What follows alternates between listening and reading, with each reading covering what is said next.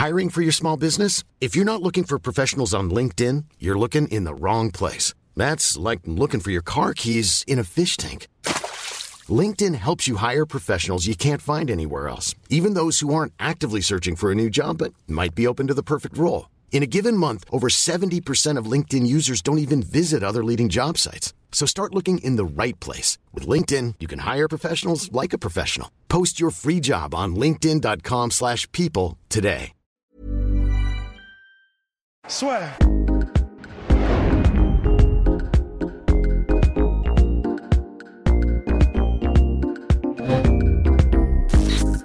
That's life. Bon, allez, bon... Bonjour à toutes et à tous, pardon. c'est en train de devenir fou, pas, tout simplement parce que ça y est. C'était Frank Sinatra. Et Oui, ben oui. Et Dana White, Dana White a décidé de nous régaler. Dana White, qui est véritablement en mission. Donc l'UFC doit reprendre le 9 mai avec une carte complètement dingue. 12 combats comme habituellement, mais ces 12 combats. Alors je vous les liste et ensuite avec Rust, on va faire le point sur ce projet complètement dingue. Tony Ferguson versus Justin Gagey. Henry Cejudo, Dominique Cruz, Amanda Nunes, Felicia Spencer, Francis Ngannou contre Jairzinho Rosenstruck, Jeremy Stevens, Calvin Qatar, Donald Cerrone, Anthony Pettis, Greg Hardy, Jorgan De Castro, Alexei Oleinik, Fabricio Verdum. Attention, attention, celui-là, ça peut, ça peut être très, très, très, très intéressant. Carla Esparza, Michel Watterson, Ronaldo Jacare Souza contre Uriah Hall, Vincent Teluque, Nico Price et enfin Charles Rosa, Bryce Mitchell. Bordel. Oh, Mais j'avais même pas oublié, il y a Bryce Ah. Mitchell. et c'est le dernier, et c'est ça qui est ouf, c'est-à-dire que finalement, le combat qui est le moins intéressant est quand même un combat complètement dingue. Enfin bref, donc là, en gros, l'UFC, si vous voulez, ils font deux cartes en une, puisque c'est la carte de l'UFC 249 et la carte de l'UFC 250, ou là, à Rio, qui sont combinées avec un petit bonus, le Petit Cerrone 2. Bon, Bah, que demande le peuple, hein. Euh, Franchement. euh, Non, mais là, c'est hallucinant. Non, alors, tu as, refait la liste. Et euh, alors, déjà, un, truc qui est très bon signe et qui te dit qu'on est quand même sur une carte très très lourde, c'est quand tu connais tous les combattants. Parce oui, que oui, on est des fans hardcore, mais euh, sur, la, sur maintenant, aujourd'hui, en tout cas, euh, la majorité des cartes de l'UFC, il y a toujours euh, 3, 4, 5 combats sur les grosses cartes, même où euh, quand tu vas sur les, cartes, les combats préliminaires, tu n'as aucune idée de où la, où la personne est sortie, d'où elle vient, qui c'est, etc.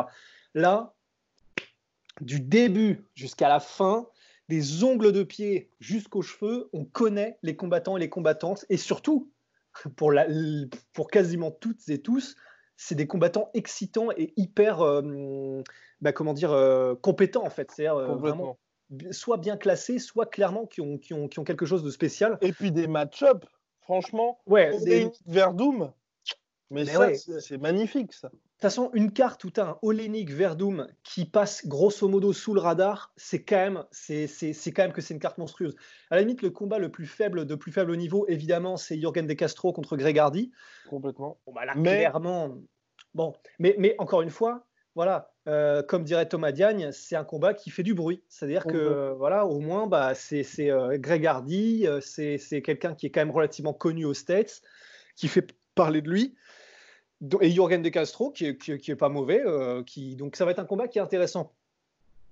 Et puis pour le reste, bah, putain, par, C'est par où on commence Trois combats pour le titre, mon cher Rust. ouais. C'est super parce que, ce que je trouve formidable avec cette carte et ce projet de l'UFC, oh, là on parle vraiment hors coronavirus, on est vraiment se concentrer sur le sportif, hein, bien entendu. C'est que là, à la base, l'UFC, là, les projets, c'était ils vont faire plusieurs cartes par semaine et donc on pouvait se retrouver, selon ESPN, avec des événements en fait où ça allait être jeudi, vendredi, samedi. Là, plutôt que de faire ça, et l'UFC nous avait habitués à cette espèce de politique justement de nous sommes les leaders, on peut se permettre de faire un gros combat par soir, les gens vont regarder, on allait forcément regarder, donc ils auraient très bien pu faire le vendredi, on a Cerudo contre Cruz, le samedi, on a Ferguson Gedji, et le dimanche, eh ben, on termine avec Nunez Spencer. Là, Dana White, donc, qui est en mission et qui a dit Je vous prépare la carte la plus badass pour l'UFC 249. On lui a dit Non, non, non, non, non, Dana White, ça va pas se passer comme ça. Là, on voit vraiment que lui-même, ça lui tient à cœur de dire Non, pas, pas seulement on va être les premiers à revenir, mais quand on va revenir, tout le monde va être au courant parce qu'on va, on va clairement tout exposer. Et là, franchement, la carte, pour moi, c'est la plus grosse carte de l'histoire de l'UFC. Et quand je dis de l'histoire, c'est bien évidemment, il y a eu des il y a eu des événements comme le 217, comme l'UFC 100, comme l'UFC 205. en gros, quand tu prenais, tu vois, les trois plus gros combats, c'était des noms plus ronflants. Mais j'ai jamais vu une carte où tu as 12 combats et 12 combats où tu veux les regarder. Ouais. C'est vrai que c'est hallucinant. C'est, Là, là j'avoue que, ça, évidemment, l'annonce était choc quand tu dis c'était une, une, des plus grosses cartes de l'histoire de l'UFC, mais c'est vrai que, disons, euh, c'est, clair, même s'il n'y a pas de McGregor au-dessus, voilà. en premier combat, bah, tous les combats, c'est des gens stylés et des gens qu'on a envie de voir. Donc c'est vrai que c'est vraiment. En fait, c'est, on ne sait même pas quel numéro ce sera, on ne sait pas comment on va l'appeler, mais en tout cas, c'est un UFC où clairement euh, tu fais une nuit blanche pour le regarder. Enfin là, clairement, c'est t'as pas le choix. Perso là, j'ai un faible, un très gros faible pour Bryce Mitchell parce que parce que j'adore sa personnalité.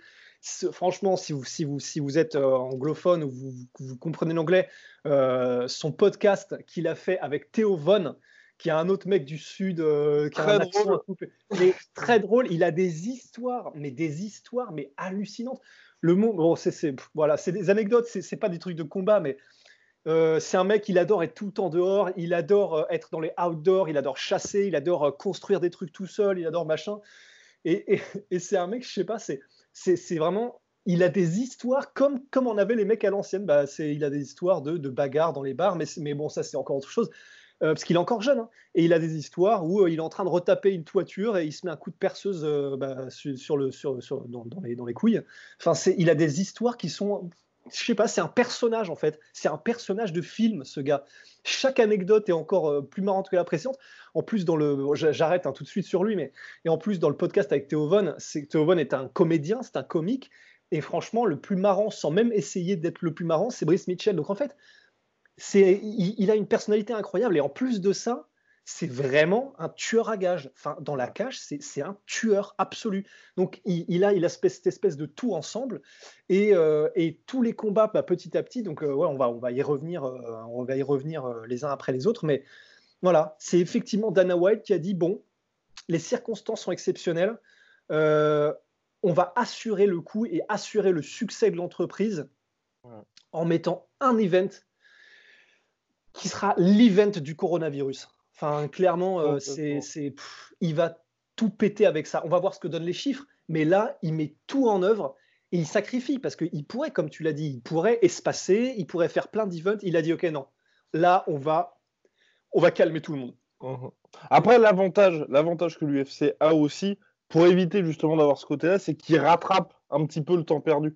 Donc c'est pas non plus une grosse prise de risque dans le sens où ils se disent on combine une carte qui était prévue pour juillet avec la carte du 9 mai. Là, non, c'est ils récupèrent un petit peu de ce qui devait se passer en, mars pour Francis Ngannou contre euh, Jasmine Rosenstruck, un peu de ce qui devait se passer en avril, et ils mettent tout ça ensemble. Mais, et c'est là que c'est rassurant, c'est que le combat, par exemple, Harris contre Overeem et ce genre de combat ne sont toujours pas sur ces cartes-là. Il y a aussi notre cher Chris Weidman qui n'est pas annoncé non plus, qui devait combattre en mai. Dustin Poirier également. Bref, non, c'est quand même de très bon augure pour les fans. Et ouais, et pour moi, ce qu'il faut aussi que cette carte-là, elle est.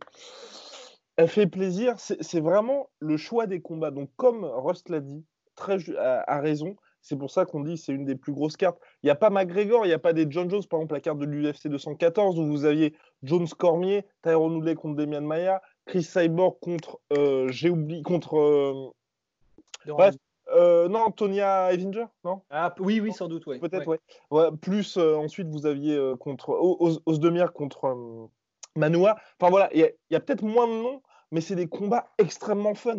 Je veux dire, Jeremy Stephens, Calvin Qatar, oh. Oleinik Verdum.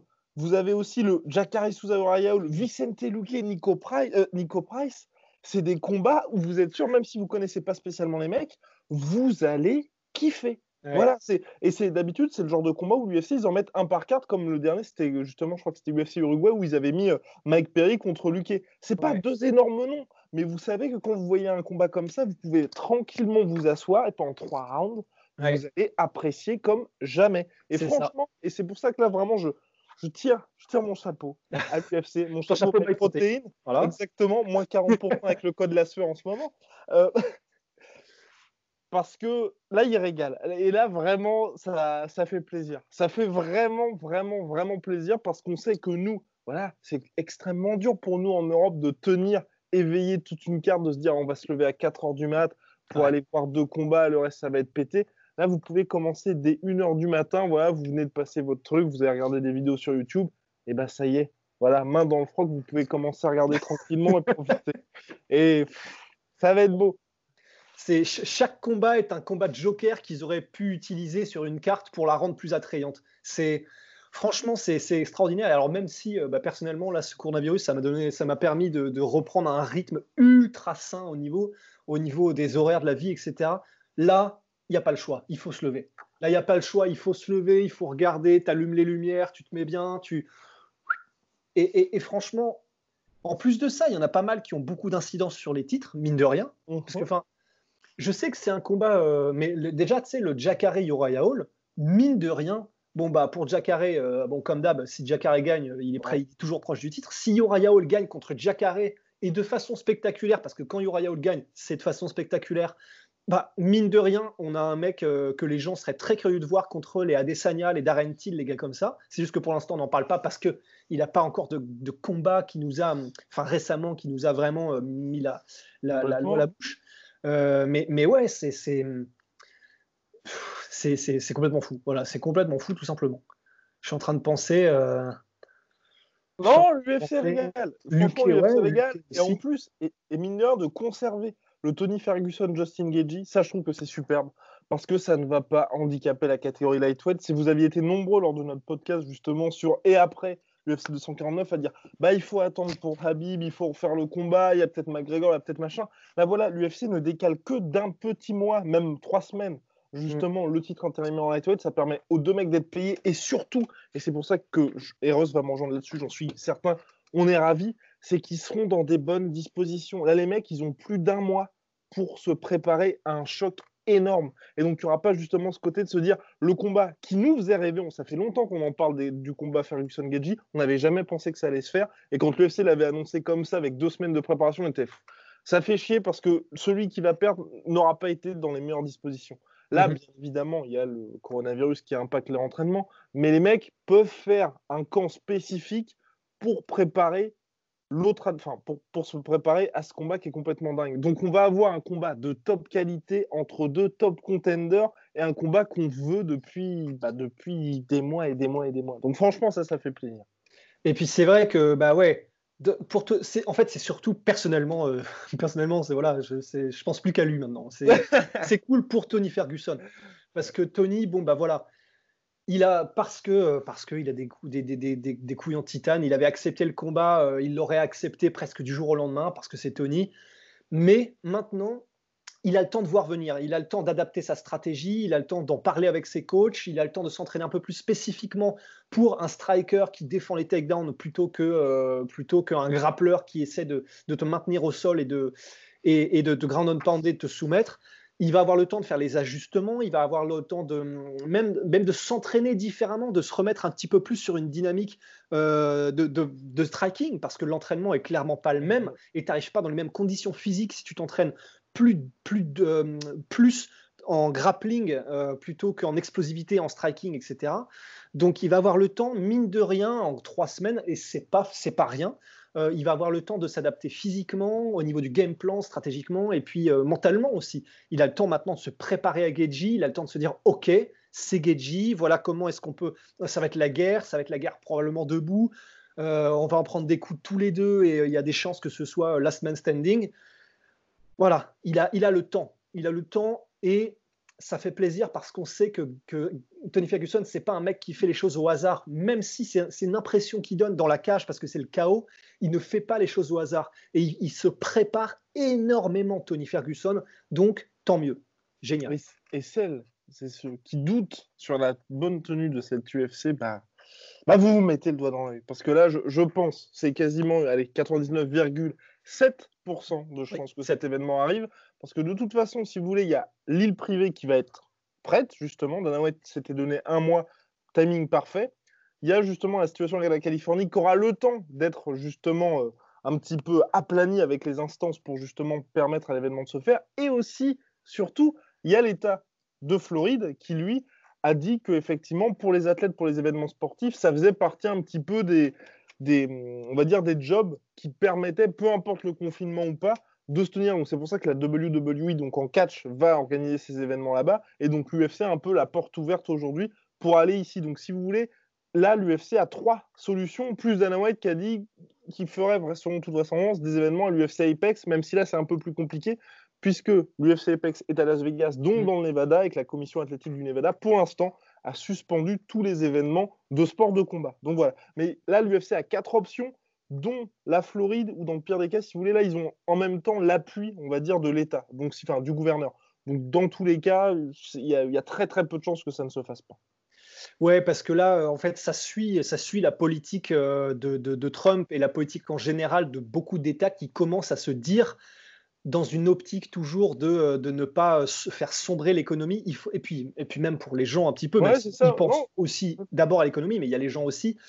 Et, euh, et, en gros, ils savent que bah voilà, il faut au moins qu'il y ait quelques, quelques divertissements, sinon les gens vont péter un câble. Hein. C'est le fameux des, du pain et des jeux, c'est clair, c'est, ça, ça, ça, a son importance. Et dans, cette optique de suivre un peu euh, les, directives de Trump en mode, OK, bah, coronavirus ou pas, il va falloir commencer à reprendre euh, pour ne pas que tout se casse la gueule en même temps parce que ce serait catastrophique. Et donc, eux sont dans ce délire-là de petit à petit, en discutant avec les États et les gouverneurs, à réautoriser sous certaines conditions, parce que c'est le cas en Floride, euh, de, permettre à des, événements de se tenir. Il parlait du golf, il parlait de tous les sports où tu pas le, le, NASCAR, les trucs comme ça, tous les sports qui sont visés, c'est les. Planning for your next trip? Elevate your travel style with Quince. Quince has all the jet setting essentials you'll want for your next getaway, like European linen, premium luggage options, buttery soft Italian leather bags, and so much more. And it's all priced at 50 to 80% less than similar brands. Plus, Quince only works with factories that use safe and ethical manufacturing practices. Pack your bags with high-quality essentials you'll be wearing for vacations to come with Quince. Go to quince.com slash trip for free shipping and 365-day returns. Sport où, euh, voilà, t'as pas, c'est pas du rugby, du foot, euh, des, des, trucs comme ça, où bon, bah là, c'est clair, euh, t'es constamment à touche-touche et c'est du collectif, etc. Donc, il y a moyen un peu plus de réguler. Et, et voilà, et de plus, visiblement, de plus en plus d'États vont euh, réouvrir paradoxalement, alors que le coronavirus n'est même pas encore à son pic là-bas, enfin, d'après ce que j'ai compris, euh, vont commencer à réouvrir et à être plus permissifs sur les événements sportifs. Eh oui, eh oui, mon cher Rust. En tout cas, ce que j'espère par contre, c'est que vraiment, et là je pense aux combattants, donc euh, pas ceux qui devaient faire l'UFC 250, mais je pense à Francis Ngannou, Rosenstruck, Ferguson, Geji, qui d'autres, Qatar Stephens, et enfin tous les combattants, on va dire, qui étaient prévus sur les cartes donc ultérieures à l'UFC 250 que ça se tiendra bien le 9 mai. Parce qu'au bout d'un moment, vous ne pouvez pas éternellement repousser les trucs pour les mecs qui se tapent camp d'entraînement sur camp d'entraînement. Parce que je pense à un mec comme Tony Ferguson. Ok, c'est cool que ça se fasse le 9 mai, donc vous décalez ça d'un mois.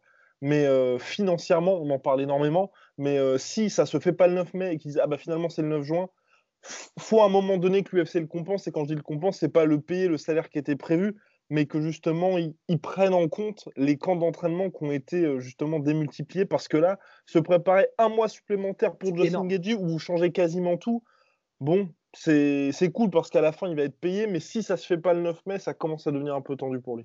Ouais, et puis même s'il est payé à la fin, il sera payé moins, euh, disons, euh, la somme, moins tout ce qu'il a mis en supplément. Donc on disait déjà que même si c'est une superstar, c'est pas si évident qu'il soit millionnaire ou qu'il roule sur l'or.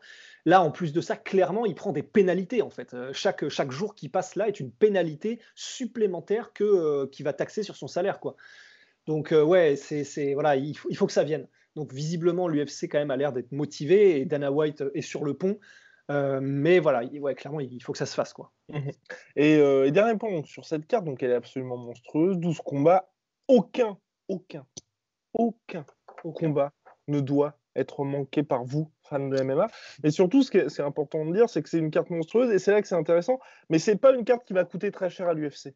Et c'est là la force aujourd'hui de cette organisation, c'est que le les combats vont vraisemblablement se dérouler à huis clos, pas de public, pas de billetterie, mais avec le deal ESPN, ils, sont, ils ont quasiment la garantie, enfin, de ce qui se dit, hein, d'après multiples analystes, d'avoir 500 000, l'équivalent de 500 000 pay-per-view qui sont payés par l'ESPN pour justement les droits de ces UFC numérotés.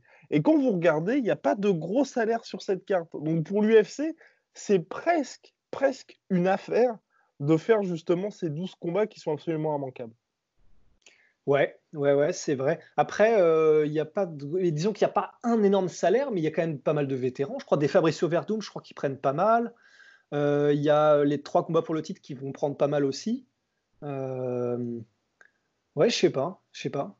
Je, je, sais pas parce que je me dis, vu qu'il y a déjà trois combats pour le titre, donc ça fait six combattants à payer quand même un certain prix, plus des vétérans comme Fabricio Verdum et tout, je, me demande si justement, au contraire, c'est pas énorme, mais quand même, ça nécessite pas mal de, de, de dollars. Pas mal de dollars? Alors attendez, attendez, laissez-moi, laissez-moi, laissez-moi regarder. J'utilise ma petite, euh, ma petite calculatrice. Laissez euh, Donc on va dire 500 000 pay-per-view. Les pay-per-view sont à 65 dollars si je m'abuse. Yeah. Ouais, je crois. Nous avons déjà 32 millions qui sont payés par ESPN hors bonus. Donc là, c'est que ESPN, pas les droits internationaux et pas justement le sponsoring.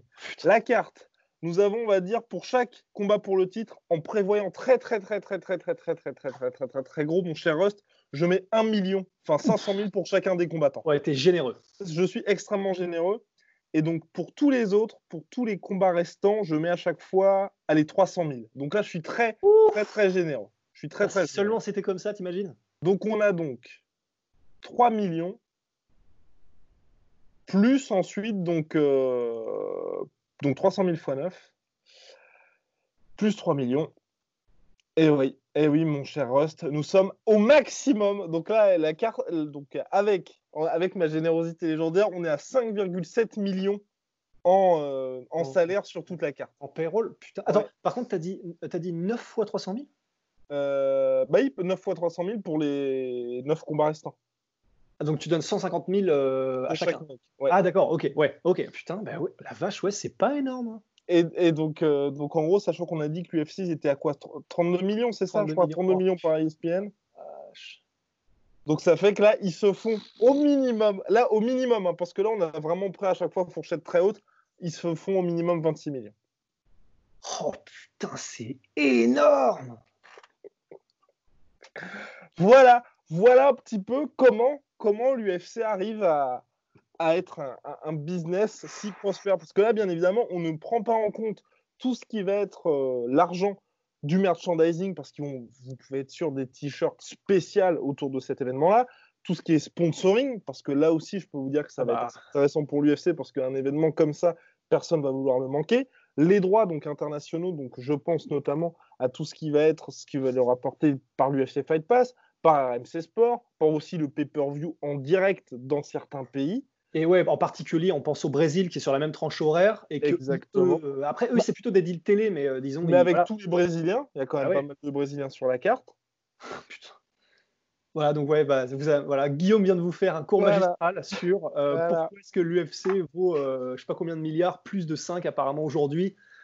Ben voilà. Et surtout pourquoi Et surtout pourquoi l'UFC a tout intérêt et a autant poussé? Bien évidemment, c'est pour les fans, mais c'est aussi pour l'argent parce que vous voyez qu'avec une carte comme ça, qui certes a des noms extrêmement ronflants, bah il y a absolument rien. À aucun moment, l'UFC est en danger financièrement en faisant un événement comme ça. Ouais. Sachant qu'on peut dire que même si l'UFC allait vous rajoutez 1 million, 1 ou 2 millions pour mettre l'organisation exceptionnelle au niveau des infrastructures, bah, ils se font quand même 24 millions dans le pire des cas. Dans le pire des cas, là, ils sont à 24 millions pour l'événement. Ça va. Le seul truc où ça peut être le seul petit danger pour l'UFC, c'est justement le point qui avait été soulevé par Dana White, c'est justement le fait de cramer, entre guillemets, les talents, on va dire, régionaux. Parce que c'est vrai que s'ils font que des cartes ultra lourdes comme ça, bah, très rapidement, il n'y aura plus de combats. Enfin, il n'y aura plus de combattants. Ouais. Toute proportion gardée, mais de combattants qui font que vous et moi avons envie de nous lever à des heures pas possibles ou tout simplement allumer notre télé aux États-Unis pour regarder les combats. Mais sinon, financièrement, rassurez-vous, l'UFC va très bien. Ouais, oui, c'est vrai, parce que quand tu quand as parlé tout à l'heure de Overeem Waltaris, c'est vrai que j'avais pas, oui, j'avais pas encore pensé, parce qu'on vient de l'apprendre, mais voilà, je m'étais dit, bah, du coup, les cartes d'après, en revanche, euh, elles ressemblent à quoi hein? Enfin, parce que, bon. Euh, c'est bien gentil de faire ça, mais non. ouais, voilà, non, très mauvaise euh, réaction. Mais, voilà, une fois que tu as fait cette énorme carte monstrueuse comme on en veut, qu'est-ce que tu fais, sachant que, bah, Waltaris Overeem, c'est un combat qu'on aura envie de regarder, mais voilà, on ne se lèvera pas pour, on le regardera le lendemain matin. Et le reste de la carte, euh, si ça c'est le main event, voilà, ce sera bah, tout, simplement, ils mettront les combats qui étaient prévus sur les undercards et les préliminaires, des cartes qui ont toutes été rassemblées entre elles. Donc euh, ce combat-là, enfin, disons, cette carte-là, qu'est-ce que tu en fais en fait? Enfin, pay-per-view, hors de question, c'est même pas un fight night. Bon, je sais, sais pas. C'est-à-dire que donc, il, il, prévoit de faire des tout petits UFC après quoi Tout petits UFC, mais et là, vraiment, moi, je, je pense que là, cette crise pour l'UFC, ils vont, ils vont un peu tuer tout le monde. Parce que là, le Bellator, clairement, le Bellator, tout ce qui est grosse organisation, même Ares, qui, qui a énormément d'ambition, n'ont pas les moyens qu'à l'UFC, donc à savoir de se dire, soit on prend une île privée, soit on teste tout le monde, soit on met tout le monde plus ou moins sous quarantaine, sauce maison, comme ça on vous garantit des combats. Personne ne peut faire ça, ou personne n'a l'UFC Apex même pour dire, bon, on a notre propre salle avec nos propres caméras, notre propre studio pour organiser nos événements. Et donc là, l'UFC, ce qu'ils peuvent faire, et ce qu'ils, je pense, vont faire, comme ce qu'avait dit, euh, bah, justement, ce qui avait été rapporté par ESPN, tu fais un jeudi soir, un jeudi soir, une carte pétée avec Overeem Harris en main event. Clairement, on n'a rien d'autre à foutre en ce moment. un jeudi soir, bah, tu vas regarder l'UFC. je veux dire, ce qui était une honte un samedi soir devient, mine de rien, une bénédiction parce que même le Contender Series qui faisait pourtant des bonnes, des bonnes audiences avec des cartes qui étaient OK, bon, bah, on a découvert Johnny Walker, on a découvert les Sean O'Malley, on a découvert d'autres combattants, mais voilà, c'est la carte en semaine où tu regardes parce que tu n'as rien d'autre à graille. Là, le truc, tu n'as rien d'autre à graille, tu as quand même Alistair Overeem contre Harris. Enfin, ouais. Ouais, ouais, bah non, c'est clair. Et malgré tout, disons, voilà, si, tu n'as absolument rien à regarder et qu'il y a des combattants de calibre UFC, bah c'est clair que ouais, c'est mieux que rien, c'est sûr, c'est clair, c'est évident. Et ils vont prendre une avance dingue parce que, par exemple, notre cher Rust, nous avons décidé d'investir dans l'UFC Fight Pass pour justement être à chaque fois au, au plus proche de l'actualité eh bien, je pense qu'ils vont engranger énormément d'argent avec l'UFC Fight Pass. Parce qu'un ah, truc Waltaris contre, euh, contre Overeem, ils peuvent soit en faire un spécial UFC euh, Fight Pass, ou soit un truc conjugué avec ESPN. Mais nous qui n'avons pas ESPN Plus dans nos régions, si c'est pas diffusé sur RMC Sport, bah, comme on n'a pas grand chose à regarder, le c'est 6,99 par mois, bah, vous allez payer vos 6,99 par mois et pendant quasiment toute la semaine, vous allez avoir des événements live. Enfin, je, pense vraiment qu'ils vont prendre énormément d'avance sur la concurrence, euh, l'UFC, pendant ce coronavirus. Mais, mais, encore une fois, et, on en avait déjà parlé dans un podcast précédent, ben, on peut, on, peut, on, peut, on peut dire ce qu'on veut, mais mine de rien, la raison pour laquelle là, ils prennent autant d'avance, c'est pas uniquement que parce qu'ils sont pleins aux as. Le fait d'avoir le Apex, le fait d'avoir l'UFC Fight Pass, le fait d'avoir les deals avec ESPN, etc., ben, oui, ok, c'était la plus grosse organisation, donc ils ont eu plus de facilité, donc ils ont fait plus de trucs, mais cette vision qu'ils ont eue de faire tout ça, de créer tout ça et d'avoir tout ça aujourd'hui, ben, je pense que tu peux avoir le plus d'argent du monde. Euh, tu, tu, voilà, si pas Dana White, les frères Fertita, t'as pas, pas, pas fait ça. Tu, ils, ont créé quelque chose qui vraiment, vraiment prenait des, des, entre guillemets, des coronesses euh, au niveau prise de risque financière, au niveau. Ils l'ont fait. Maintenant, ils ont tous ces atouts dans la manche à disposition. Et là, et là ils distribuent, ils peuvent. quoi. Et, honnêtement, et honnêtement, quoi qu'on pense de l'UFC et de leur monopole, bah, je respecte énormément. Parce que toutes les prises de risque qu'ils ont fait, euh, qu'ils ont, qu'ils ont, qu'ils ont fait, on, fait une prise de risque, on prend des risques. On prend ces risques qu'ils ont pris, et eh ben ça paye. Voilà. Maintenant, ils, sont, ils, ont été dans le futur et ça fait des années, des années qu'ils ont des années d'avance sur les autres et euh, eh ben ça paye. Voilà, c'est vraiment respect quoi. Complètement. Et puis euh, voilà, je rejoins un Ross là aussi là-dessus. C'est vrai que dans le contexte actuel, on peut effectivement dire c'est peut-être pas forcément le meilleur moment pour faire des événements sportifs. Et là, vraiment, la question se pose. Mais c'est vrai que si les combattants sont des superbes conditions, que les mecs sont transportés sur l'île privée ou l'éventuelle autre localisation, localité de, des événements UFC dans Angel privé, qui a aucun risque justement de transmission du coronavirus, qui sont testés, qui sont aussi correctement payés, moi je suis complètement pour parce qu'on sait à quel point c'est compliqué pour eux. Donc plutôt que d'être dans une situation où pendant six mois ils n'ont aucun combat, si l'UFC garantit des conditions sanitaires exceptionnelles et qu'en plus les mecs peuvent être payés, peuvent avoir une exposition extrêmement rare parce qu'en cette période de pénurie sportive, tous les yeux seront rivés là-dessus je suis favorable à ces UFC, mais je veux vraiment pas, par contre, qu'il y ait, euh, enfin, clairement, si euh, premier événement, tu as tout le monde qui se retrouve contaminé, c'est vraiment la merde. Là, euh, voilà. Mais connaissant l'UFC, je pense qu'ils prendront toutes les précautions possibles. Et puis en plus de ça, bah, donc non seulement je suis d'accord avec toi, et c'est une bonne chose parce que comme ça, ça leur permet de travailler si c'est dans des conditions, comment dire, des conditions irréprochables. Et la meilleure preuve que c'est une bonne chose, euh, c'est que les combattants eux-mêmes sont très très chauds. C'est Darren Till est ultra chaud pour les combattre euh, sur l'île. Chef, euh, Valentina Shevchenko est super super motivée pour faire des combats aussi en ce moment. Tyron Woodley aussi. Tyron Woodley, Colby Covington. Donc, enfin, les combattants les premiers, et donc ça veut dire en concertation avec leur team et leur coach, etc., ont très très très envie de pouvoir faire leur travail, de pouvoir faire leur métier et, gagner leur vie. Donc si c'est fait de façon exemplaire et que, et que personne, le New York Times, en faisant toutes les enquêtes qu'ils veulent, etc., ne peut dire quoi que ce soit sur la propreté de l'organisation qui aura été mise en place, alors là, franchement, blessings. Complètement. enfin, ouais. Ça y est, le, mec n'en veut plus. non, mais j'étais en mode euh, euh, des gestuels un peu euh, comme dans les Lord, Lord mercy. et, et, oui, pour terminer là-dessus, justement, Rust a fait une très belle session de name dropping et c'est là le plus important, j'ai envie de dire, c'est que la suite s'annonce radieuse pour l'UFC parce qu'entre le Jorge Masvidal, Kamaru Usman, tous les noms que Rust a mentionnés, là, il y en a quand même pas mal qui sont dans les starting blocks pour combattre à l'avenir. Donc c'est pas comme si vous allez, vous pouvez vous dire là, ok, on va avoir une carte absolument monstrueuse 249, 250 UFC Covid-19 dingue. Ensuite, on va galérer pendant les prochains mois. Non, là vraiment, tout était arrêté. Ne serait-ce que l'UFC London avec le Leon Edwards contre Tyrone Woodley était prometteur. Il y a toujours Colby Covington qui est en instance de discussion pour éventuellement affronter Tyrone Woodley. Bref, il y a quand même pas mal de combats intéressants qui peuvent se faire ces prochaines semaines. Et ça, pour nous, fans, c'est une excellente nouvelle. Absolument, absolument. Et en plus de ça, bah, j'étais en train de me dire, bah, tu, me l'avais déjà fait en plus euh, le, calcul sur d'autres cartes, tu sais, pour en gros établir un peu euh, le pourcentage de ce, que, de ce que les combattants sont payés par rapport à ce qui est gagné par ah l'UFC. Et tu m'avais déjà mis des, mis des grosses gifles comme ça en faisant ce calcul-là très simple et en utilisant les mathématiques. Mais du coup, bah, là, le fait de le refaire, tu vois, je me dis, et en plus, euh, bon, ça dépend à quel point l'UFC veut dépenser, mais toutes ces cartes-là, parce que par exemple, l'UFC London, il y avait énormément de combattants du Royaume-Uni. Eh ben, eh tu, peux, faire, tu peux faire euh, bah, payer du coup les vols à tous les combattants qui est prévu là. Tu, les, tu payes leurs vols et leurs trucs et leur hôtel et leur machin, je sais pas trop quoi, aux États-Unis.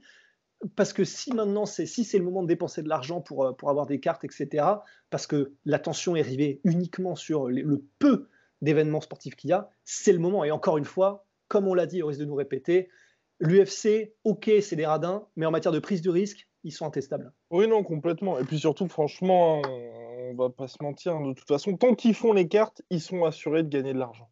Absolument, mais c'est ça en fait. Le, calcul il est très simple. Ouais. Bon voilà, bien mon cher Rust, big shout out my protein, code la sueur. Euh, bah voilà, code la sueur, moins 40% en ce moment. Vous connaissez la routine, hein Exactement. Et puis on se retrouve très vite. Soit.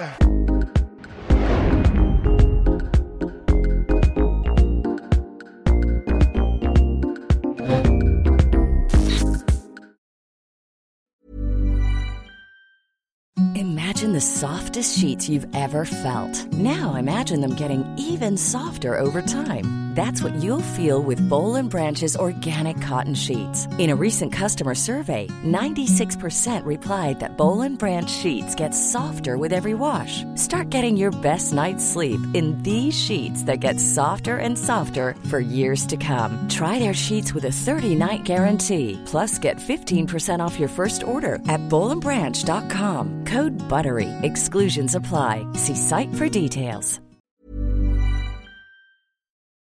Et voilà, c'est la fin de votre épisode du podcast La Sœur. Si ça vous a plu, n'hésitez pas à nous mettre les 5 étoiles sur Apple Podcast ou sur Spotify. Vous pouvez aussi nous laisser un petit commentaire, ça nous aidera beaucoup.